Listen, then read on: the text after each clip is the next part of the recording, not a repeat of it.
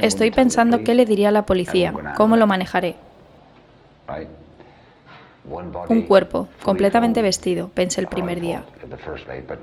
Pero ahora sé que está descuartizado. Así que tengo que pensar por qué diablos la corté, por qué razón corté a esa chica. Por eso dije, bueno, al menos es uno solo. Accidentalmente podrías matar a uno, pero no te saldrías con la tuya matando accidentalmente a dos, ese tipo de cosas. Ese era el pensamiento que estaba pasando por mi mente. Así que dije, bueno, eso es todo. Oh, no, dijo, no sé, eran siete u ocho o nueve.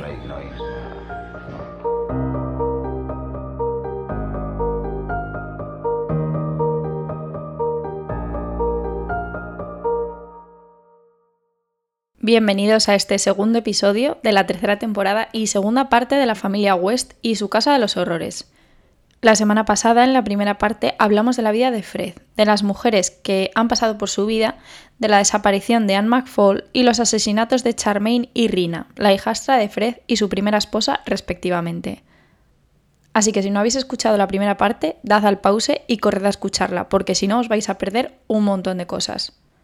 Hoy vamos a poner fin a la historia de la familia West y su casa de los horrores. Y vamos a hablar de muchos nombres, muchas fechas y muchos datos. Así que estad atentos.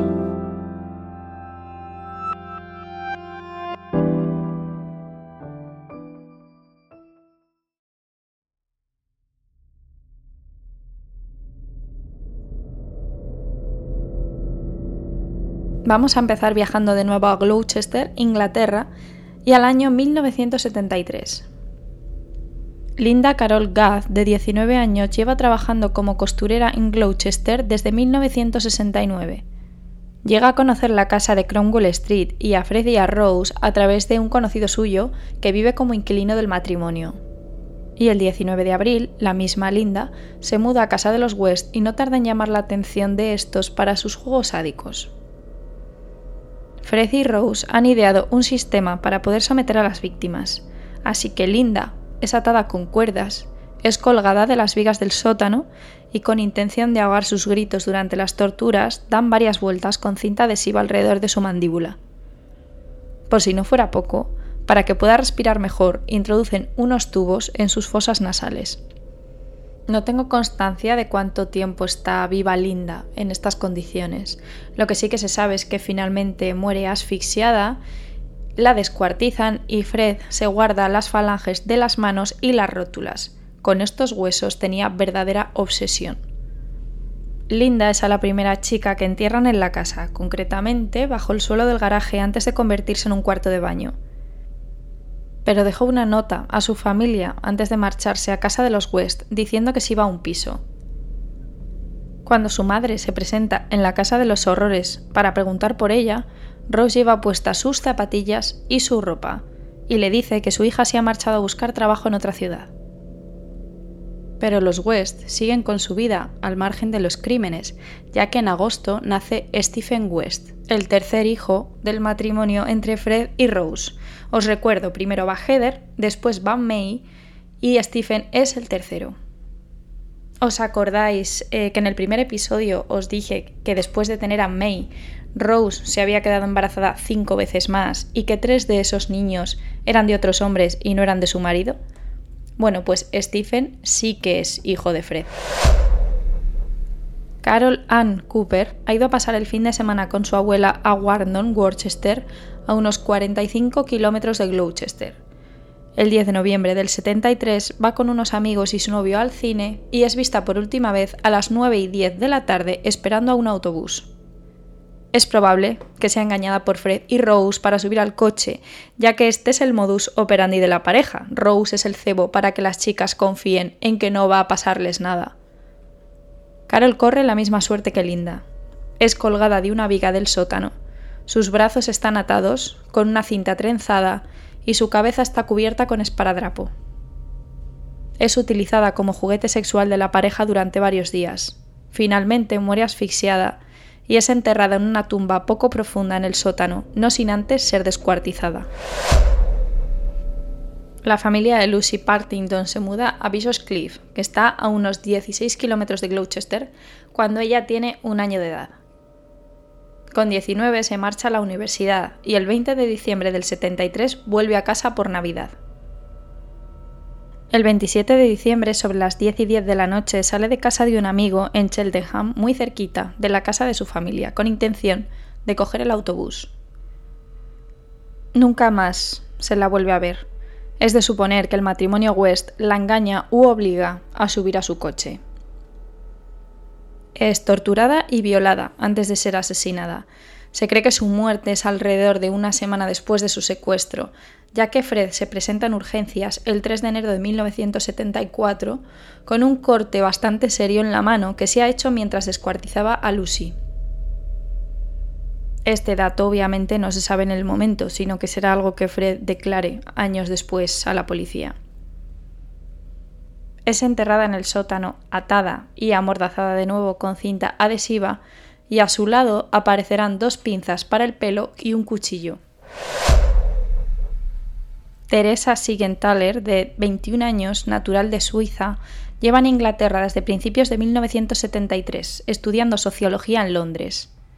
Para Fred West, en sus declaraciones es la chica holandesa o tulipán, ya que confunde su acento suizo con el holandés. El 15 de abril de 1974 deja su apartamento con intención de hacer autostop para pasar sus vacaciones de Pascua en Irlanda, pero nunca llegará a su destino. Cuando no aparece en Inglaterra una semana después, se denuncia su desaparición el 26 de abril. Fred oculta su cuerpo con un falso techo de chimenea en el sótano.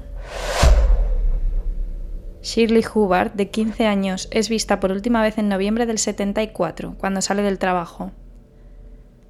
La desaparición de Shirley, al igual que la mayoría de las chicas, es denunciada, pero no se consigue relacionar su desaparición con el matrimonio West, también es enterrada en el sótano. Juanita Mott es secuestrada el 11 de abril de 1975 y al igual que a las demás chicas, la amordazan, la cuelgan de una viga de madera, abusan de ella hasta que la matan, la descuartizan y entierran en el sótano. Sin embargo, parece ser que Juanita sufre eh, una tortura aún más extrema debido a sus ataduras, ya que cuando sus huesos se encuentran, las cuerdas han sido atadas de tal manera, con unos nudos tan complejos y en unas zonas tan concretas, que los investigadores piensan que Juanita ha sido atada así adrede para someterla a aún más dolor en las articulaciones. Para poderse permitir enterrar a tantas mujeres en el sótano, Fred reforzó el suelo del mismo con cemento e incluso hizo reformas para insonorizarlo y convertirlo en su particular cuarto de torturas. Entre 1976 y 1978 no hay constancia de que asesinen a nadie más. No hay constancia, pero esto no quiere decir que no asesinasen a más chicas. Ya hemos comentado en otros episodios que normalmente cuando un asesino en serie para de matar es porque le detienen o porque muere. Hay otras veces que sí que paran, pero bueno, son los que menos. Yo me inclino a pensar que sí que asesinan a más personas en este intervalo. Otra cosa es que no se hayan encontrado. Como veremos más adelante, Juanita es la última a la que entierran en el sótano. Entonces yo pienso, yo pienso, mi teoría es de, de las cientos que puede haber, ¿no? Mi teoría es que se quedaron sin sitio dentro de la casa. No se les ocurría otro sitio donde poder enterrarlas y es probable que, las enterrase en, otro lugar, independiente de Cromwell Street. Anne-Marie, recordemos, la primogénita de Fred y su primera esposa, Rina, lleva sufriendo los abusos de Fred y Rose desde los 8 años. En 1977, cuando cuenta con 13 años de edad, Rose decide comenzar a prostituirla en las habitaciones superiores de la casa. A los clientes les dicen que tiene 16 años, y como Rose está controlando continuamente esas relaciones sexuales, la niña nunca se atreve a decir a ninguno de los clientes la edad que tiene de verdad. Además de los abusos que sufre por parte de personas desconocidas que van a la casa y pagan por ello, Anne-Marie sigue sufriendo múltiples violaciones por parte de su padre y su madrastra. En uno de estos abusos, además, se queda embarazada de Fred y contrae una enfermedad venérea. Esto se descubre en una visita al hospital debido a los dolores y al sangrado que experimenta Anne-Marie. Finalmente termina perdiendo al bebé por un embarazo ectópico. Dos semanas más tarde sufre una brutal paliza a manos de Rose. Después de esto, Anne-Marie no aguanta más y con 15 años se fuga en medio de la noche. Os pongo de nuevo en contexto. Hemos dicho que no hay constancia de que Fred y Rose hayan asesinado a nadie más desde 1976. Estamos en 1978 y Shirley Ann Robinson, de 19 años, quien trabaja como prostituta en casa de los West, se queda embarazada de Fred. Esto parece despertar los celos de Rose, por lo que finalmente, para quitársela del medio, la asesinan, pero esta vez es enterrada en el jardín. Fred le extrae el feto y lo entierra a su lado. Después de la huida de Anne-Marie, Fred comienza a violar a sus otras dos hijas, a Heather y a May. Heather siempre trata de resistirse, de luchar, pero al final es sometida a base de palizas. La penúltima víctima conocida del matrimonio West es Alison Jane, de 17 años, es asesinada en 1979 de la misma manera que las demás y es enterrada en la propiedad también, junto con Shirley. En 1987, el modo de vida de los West comienza a desmoronarse. Heather se queja a sus amigos del abuso que ella y sus hermanos sufren y comienza además a experimentar secuelas de ellos. El personal del instituto también ha expresado su preocupación por ella, ya que hasta el momento ha sido una alumna ejemplar. Sin embargo, llega el día en que se niega a ducharse y cambiarse de ropa después de las clases deportivas.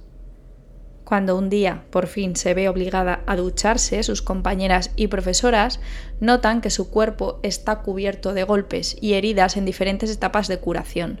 Se excusa diciendo que es debido a las peleas con sus hermanos, pero confía a una amiga el secreto que tanto tiempo lleva guardando.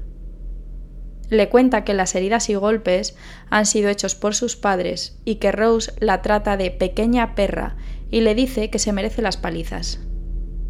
Además de los golpes y la confesión de Heather, comienzan a surgir rumores sobre Rose y su vida sexual con los hombres que visitan la casa. Heather ya no se calla y confirma que la vida en Cromwell Street es así desde que ella tiene memoria. Lo que se habla sobre Rose no tarda en llegar a oídos de los West, y debido a ello Fred comienza a controlar aún más a Heather. La acompaña al instituto y va a recogerla, e intenta no dejarla sola con ninguno de sus compañeros. Heather deja el instituto a mediados de 1987 y solicita varios trabajos con intención de salir de Cornwall Street. Incluso visita a su hermana Anne-Marie para pedirle irse con ella a vivir, pero Anne, bien por miedo, bien porque no puede hacerse cargo de ella, le dice que no. En junio parece que va a conseguir por fin que se cumplan sus deseos y es posible que consiga un trabajo como limpiadora en otra ciudad, sin embargo, se termina por rechazar su solicitud el 18 de junio. Después de esto, rota y sin ninguna posibilidad ni esperanza a la vista, se desahoga con sus hermanos May y Stephen y se pasa toda la noche llorando. A la mañana siguiente se encuentra nerviosa y con miedo, como de costumbre. En su corta vida es lo único que ha conocido.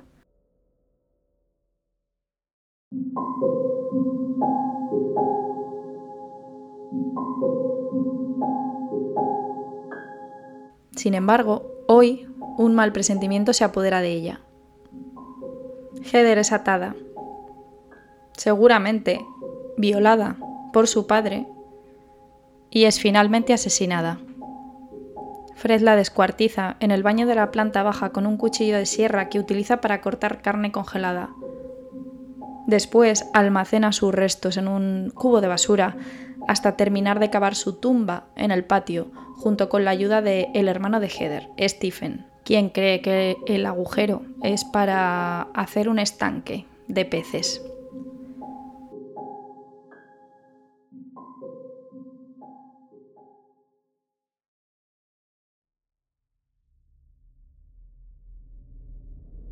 Es posible que el asesinato de Heather en primera instancia no fuera planeado, He encontrado versiones en las que se dice que Fred y ella tuvieron una discusión y que a él se le fue de las manos.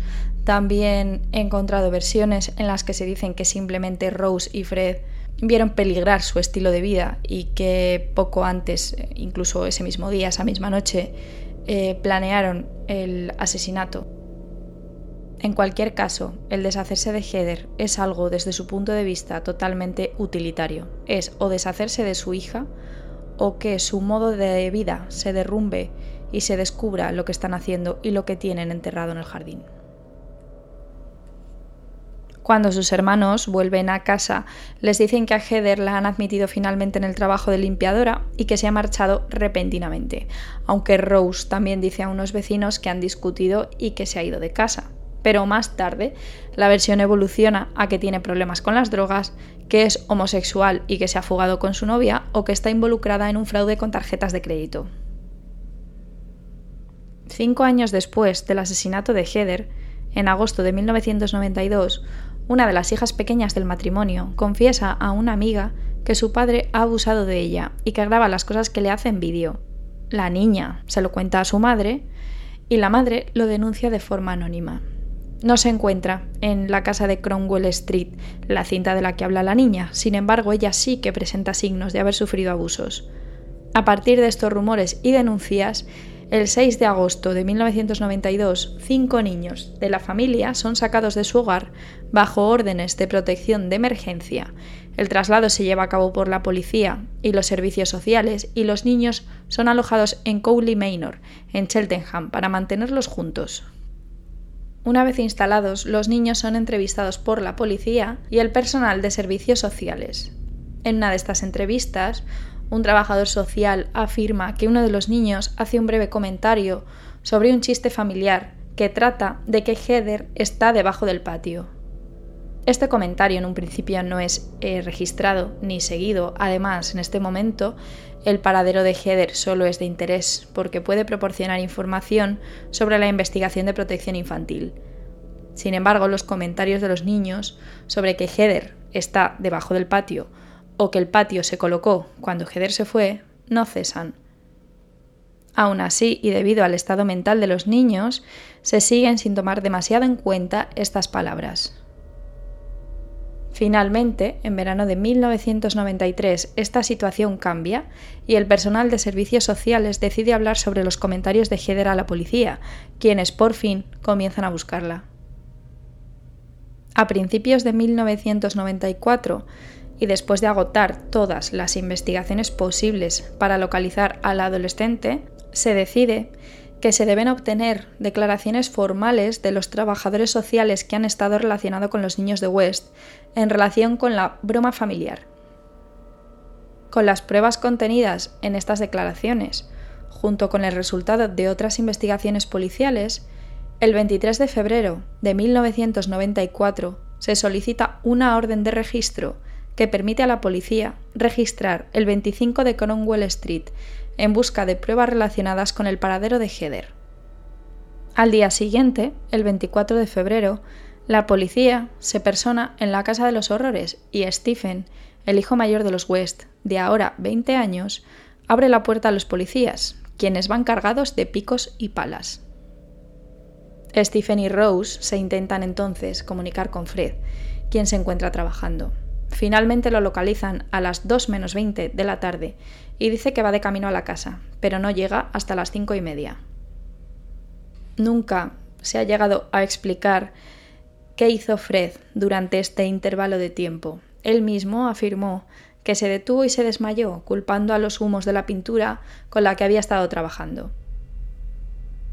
Varios expertos y criminólogos han especulado que pudo haber pasado el tiempo eliminando pruebas incriminatorias o incluso visitando otros lugares con más víctimas enterradas. Pues bien, cuando Fred llega a la casa, no se encuentran los detectives en ella. Sí que siguen excavando en la casa, pero los detectives que tienen que hablar con él no están. Por lo que él se presenta voluntariamente a las 8 menos 20 en la comisaría para ser entrevistado por la desaparición de su hija. Ese día, afirma que ha visto recientemente a Heather en Birmingham.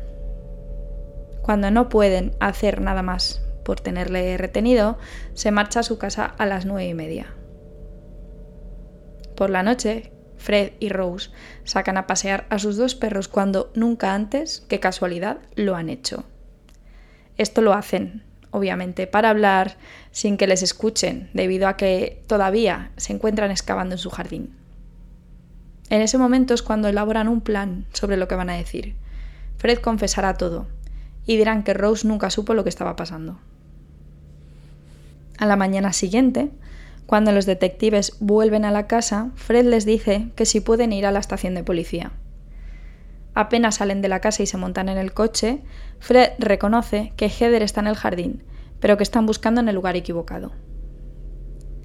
Inmediatamente es arrestado y acto seguido arrestan a Rose por sospechar que está involucrada. Sin embargo, niega su participación cuando la interrogan. Durante esta detención, y al ver que no encuentran restos, Fred se retracta de su confesión. Pero esta vez no les liberan. Se autoriza a alargar la detención de ambos y el 26 de febrero, mientras siguen arrestados, encuentran el primer fémur humano en el jardín de Cromwell Street. Fémur que resulta ser de Heather. Después de este hallazgo, Fred admite haber asesinado a su hija, a Shirley Ann Robinson, recordemos la chica que estaba embarazada de él, y a una amiga de esta, que resulta ser Alison Jane. Sin embargo, nunca se pudo establecer un vínculo entre Alison Jane y Shirley Robinson.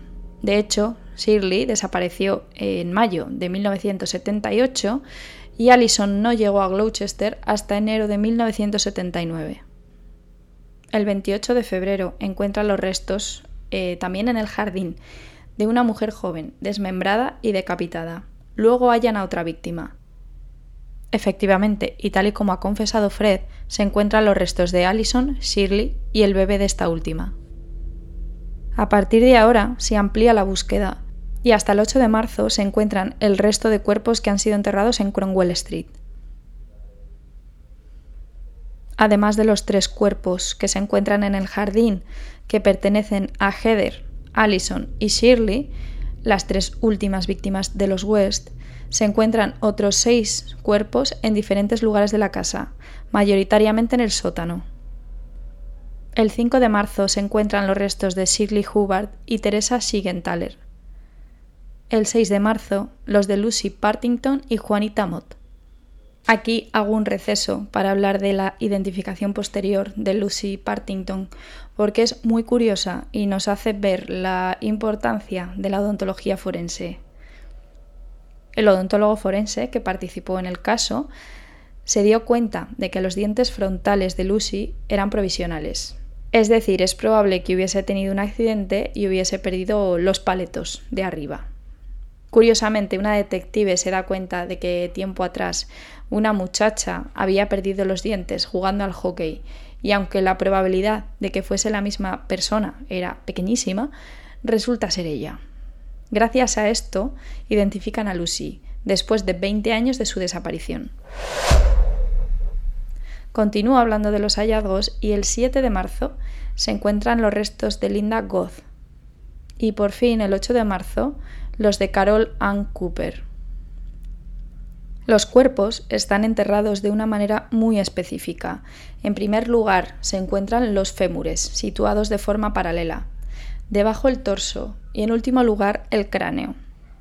Están cortados en tres partes y aproximadamente a unos dos metros de profundidad. Además, ya hemos hablado de que Fred siempre se guardaba los dedos y las rótulas de las víctimas. Esto último lo hacía, se dice, para que no pudiesen escapar, como hizo Caroline Roberts, su primera víctima potencial y superviviente. Ya hablamos de Caroline en el primer episodio. Si lo de las rótulas fuese cierto, los West se las quitaban cuando aún estaban vivas. El 4 de marzo de 1994, West admite a través de su abogado los nueve asesinatos de Cromwell Street y sorprendentemente otros dos, los de Rina y Charmaine. El mismo día se obtiene una orden de registro del 25 de Midland Road, recordemos la primera vivienda de Rose y Fred, con intención de encontrar los restos de Charmaine. Y también debido a la confesión del asesinato de Rina, el 10 de marzo se emite una orden de registro para registrar Letterbox Field en Kempley, a unos 5 kilómetros de Markel. Recordemos que este es el lugar de nacimiento de Fred y donde conoció a Rina. Admite que aquí es donde la asesinó y enterró. El 29 de marzo comienza la excavación y a partir de la investigación por la muerte de Rina se comienza a investigar la desaparición de Anne McFall. El 11 de abril, por fin, aparecen los restos de una mujer. Se confirma que son los restos de Rina. Y Fred les da pruebas de que hay más restos humanos en el campo adyacente, que pueden ser de Anne. Aunque Fred intenta proteger continuamente a Rose, por fin es arrestada el 25 de abril de 1994. Al día siguiente empiezan a buscar en la primera vivienda de Rose y Fred, y el 4 de mayo encuentran el cuerpo de Charmaine bajo el suelo de la cocina. Está envuelto en una tela y sin desmembrar, por lo que es de suponer que no fuese asesinada por Fred. El 11 de mayo, Fred también es acusado del asesinato de Charmaine y el 7 de junio, y justo antes de terminar la operación de búsqueda, aparecen restos humanos en Kempley. A su lado hay huesos más pequeños que indican que son de un feto de seis meses de gestación. Anne McFall y su bebé son las últimas víctimas en ser encontradas, 27 años después de su desaparición. Lo único que se puede sacar en claro de su muerte es que fue atada. El 30 de junio, tanto Fred como Rose comparecen juntos en el Tribunal de Magistrados de Gloucester. Frederick West es acusado de 12 cargos de asesinato. Rosemary West es acusada de 9 cargos de asesinato y otros delitos sexuales. Antes de escuchar los cargos formales en su contra, Fred se inclina hacia su esposa y le pone la mano sobre el hombro. Ella, haciendo un gesto muy exagerado, rechaza el gesto de Fred y estos rechazos a él le acaban pasando factura. El 1 de enero de 1995, Fred West se ahorca con las sábanas mientras se encuentra en la prisión de Birmingham. Deja una nota de suicidio y en la parte de abajo de la misma hay un dibujo de una lápida, dentro del cual está escrito lo siguiente. Con amorosa memoria, Fred West, Rose West, descansa en paz, donde no cae la sombra, en perfecta paz, él espera a Rose, su esposa. Cuando muere Fred, el abogado de Rose pide que se retiren los cargos contra ella, pero la fiscalía no está conforme con que Fred fuera el responsable de la muerte de Charmaine. Así que quieren acusarla de este asesinato también. En total serían 10 cargos de asesinato. Sin embargo, no hay pruebas de que la niña muriese mientras estaba Fred en prisión. Lo único que se puede hacer, y aquí la odontología forense vuelve a jugar un papel muy importante, es encontrar una foto de Charmaine que mostrase sus dientes para poder tener una idea aproximada de la edad que tenía cuando murió. ¿Qué pasa? Que esta foto no se consigue. Pero hay un golpe de suerte. Un fax destinado a la defensa de Rose llega al odontólogo forense. Y resulta ser una fotografía de Charmaine. Con esa foto se localiza al fotógrafo, quien tiene un registro de las fechas y que además recuerda perfectamente ese día. Además se comparan los dientes que tiene Charmaine en la foto con los del cráneo y se obtiene una fecha probable que coincide con la fecha en la que Fred se encontraba en prisión. Finalmente Rose es juzgada en octubre de 1995. Por supuesto, continúa manteniendo su inocencia, pero Caroline Roberts, la superviviente, sube al estrado. Con su declaración y las pruebas del odontólogo forense en cuanto al asesinato de Charmaine, es declarada culpable de todos los cargos y es condenada a cadena perpetua. En 1995, Rosemary es la segunda mujer en ser sentenciada a morir en prisión en Inglaterra. La otra fue la asesina en serie Mayra Hanley, que formó junto con su amante Ian Brady la pareja de infanticidas conocida como los monstruos de los páramos. Rose West, de hecho, comparte celda con ella durante sus dos primeros años de reclusión. En octubre de 1996, la casa de los West es demolida y el sitio se convierte en una especie de camino con zonas verdes. Ya os dejaré fotos en Twitter.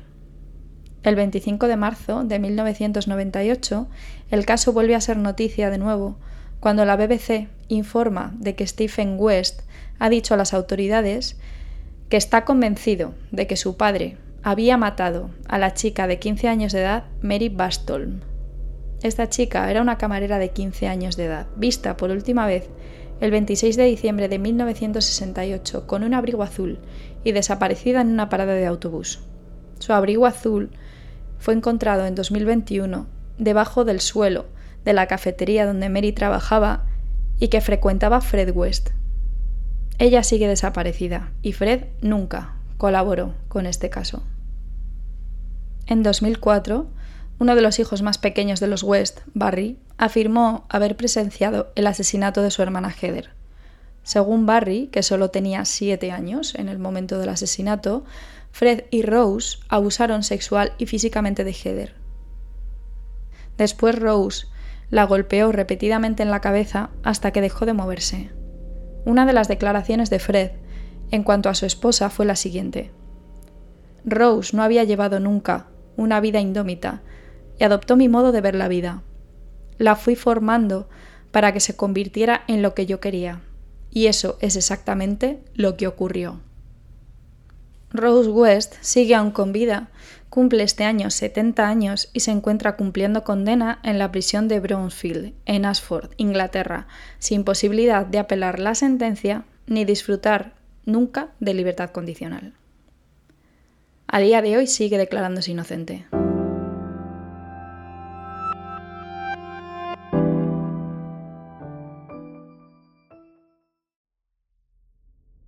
No es nuevo el perfil de sádico sexual en este podcast. Ya hemos hablado de David Parker Ray, por ejemplo, o de Cameron Cooper. Y Fred West no se, diferencia demasiado de ellos dos.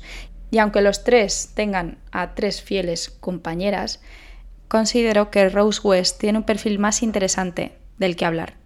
Así que vamos a hablar de lo que le caracteriza a ella y de por qué eh, esta pareja asesina se llega a retroalimentar de esta manera. Pues bien, las mujeres ideales para West, como ya hemos dicho, eran vulnerables, mujeres a las que pudiese dominar y controlar fácilmente. Sin embargo, por mucho que las pudiese controlar, para un sádico sexual no es fácil encontrar una compañera fiel, debido a que la mayoría de las mujeres no van a compartir las tendencias sexuales de, de, Fred en este caso. Pero Fred encontró a Rose, Rose fue una niña maltratada, sometida a abusos sexuales, que sufrió bullying y con un bajo coeficiente intelectual. Estas circunstancias que sufrió en su vida es posible que le hiciesen desarrollar un trastorno de personalidad dependiente. Este trastorno se da principalmente en mujeres y se caracteriza por lo siguiente. En primer lugar, hay una necesidad constante de apoyo y de estima de los demás. En segundo lugar, son los demás los que deciden por ellos. En tercer lugar, el hecho de querer evitar tensiones con otras personas puede ocasionar que tomen decisiones peligrosas debido a que se exponen a situaciones desagradables para sentir ese apoyo que tanto necesitan. Y por último, tienen un gran temor al abandono o al rechazo emocional de las personas cercanas. Debido a la posible presencia de este trastorno en Rose, es posible que ella nunca hubiese matado si no hubiera tenido una relación con Fred. Así que una vez que entró en esa dinámica, se convirtió en una compañera fiel. Por otra parte, los asesinatos en serie son de un 85 a un 90% hombres, pero las mujeres también pueden convertirse en unas asesinas en serie atroces, aunque la mayoría de veces por venganza o por lucro. Ya hablaremos en algún otro episodio de algún caso parecido. En este caso, como hemos dicho, se debe a las experiencias que Rose sufrió de niña y debido a la influencia de Fred. El compartir la experiencia sobre la tortura, la mutilación y, en última instancia, el asesinato es más placentero para las parejas asesinas cuando esto se comparte. Rose tenía un valor enorme para Fred en este sentido. Y como ya hemos mencionado, es difícil encontrar a una compañera que comparta este tipo de tendencias. Rose, al contrario de lo que se pueda pensar, no era ni mucho menos una víctima. Fue una relación colaborativa. De hecho, ella era la que tuvo la idea de prostituir a Anne-Marie y la que incitaba a Fred a abusar de su propia hija. Con el tiempo se volvió incluso más peligrosa que Fred. Y os preguntaréis por qué ella sometió a sus hijas y a las víctimas a lo mismo por lo que pasó el sujeto maltratado o herido muchas veces repite el patrón. Esto puede ser poco entendible para un sujeto sano, el hecho de que si a esa persona le han hecho daño, ¿por qué lo repite? No siempre el haber sufrido abusos hace inmune a la persona a repetirlos, sino que los reproduce de forma compulsiva, debido a que los normaliza y se convierten en un patrón de conducta.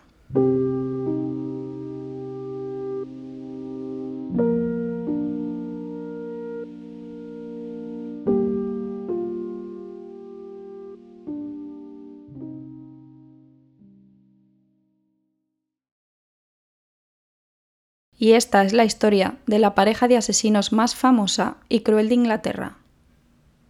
Pareja que se mantuvo en la sombra por más de 20 años y que fue capaz de matar a su propia hija solo para conservar su sádico estilo de vida. Gracias por escuchar este segundo episodio de la temporada. Eh, espero que os haya gustado y espero vuestros comentarios en Spotify, Evox y Twitter, donde subiré fotos y curiosidades del caso a lo largo de la semana. También deciros que Criminología en serie ya está disponible en Podimo y Apple Podcast. Y recordaros que estoy también en criminologiaenserie.com y que ahí podéis encontrar artículos y posts sobre criminología. Soy Alejandra Lavín, esto es Criminología en serie y os espero de nuevo la semana que viene.